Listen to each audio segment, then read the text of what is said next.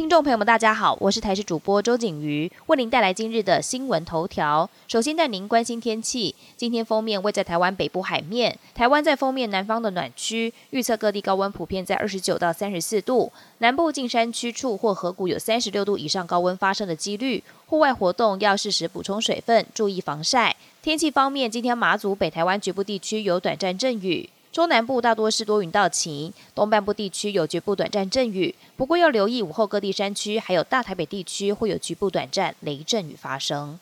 华航爆发机组员诺富特饭店群聚事件，其中已经完成病毒基因定序的确诊个案，都是感染到英国变种病毒。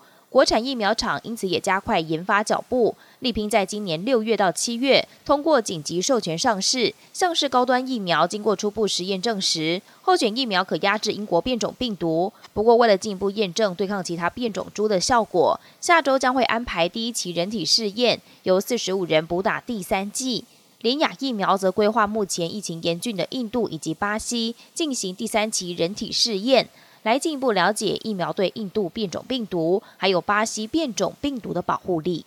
美国国务卿布林肯七号发布声明表示，没有正当理由把台湾继续排除在 WHA 外。美国呼吁 WHO 秘书长邀请台湾以观察员身份参与 WHA，就如同中华人民共和国政府表达反对意见之前的那几年惯例，支持恢复台湾在 WHA 的适当地位。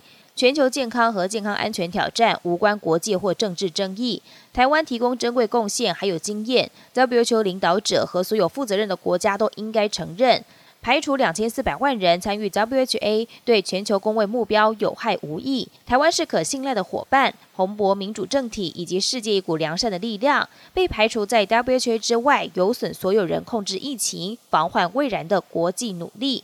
美国也敦促 WHO 邀请台湾参与这次大会。中国长征五号 B 运载火箭将太空站的核心舱送上地球轨道，任务完成后，二十一吨重的核心火箭段失去控制。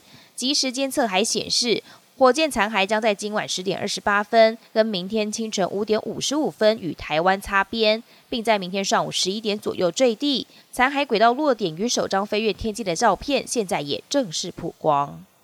伊斯兰教圣地耶路撒冷阿克萨清真寺七号爆发以色列和巴勒斯坦人激烈冲突，至少造成两百零五人受伤。以色列安全部队也在约旦河西岸击毙两名企图攻击检查哨的巴勒斯坦人。中东各地引爆反以色列示威，使得中东的紧张情势再度升温。世卫组织 WHO 秘书长谭德赛宣布，将中国国药集团研发的新冠疫苗列入紧急使用清单。谭德赛表示，中国国药疫苗是世卫认可安全性、有效、高品质的第六种疫苗。世卫之前也批准使用辉瑞、阿斯特捷利康、交生还有莫德纳生产的疫苗。本节新闻由台视新闻制作，感谢您的收听。更多内容请锁定台视各节新闻与台视新闻 YouTube 频道。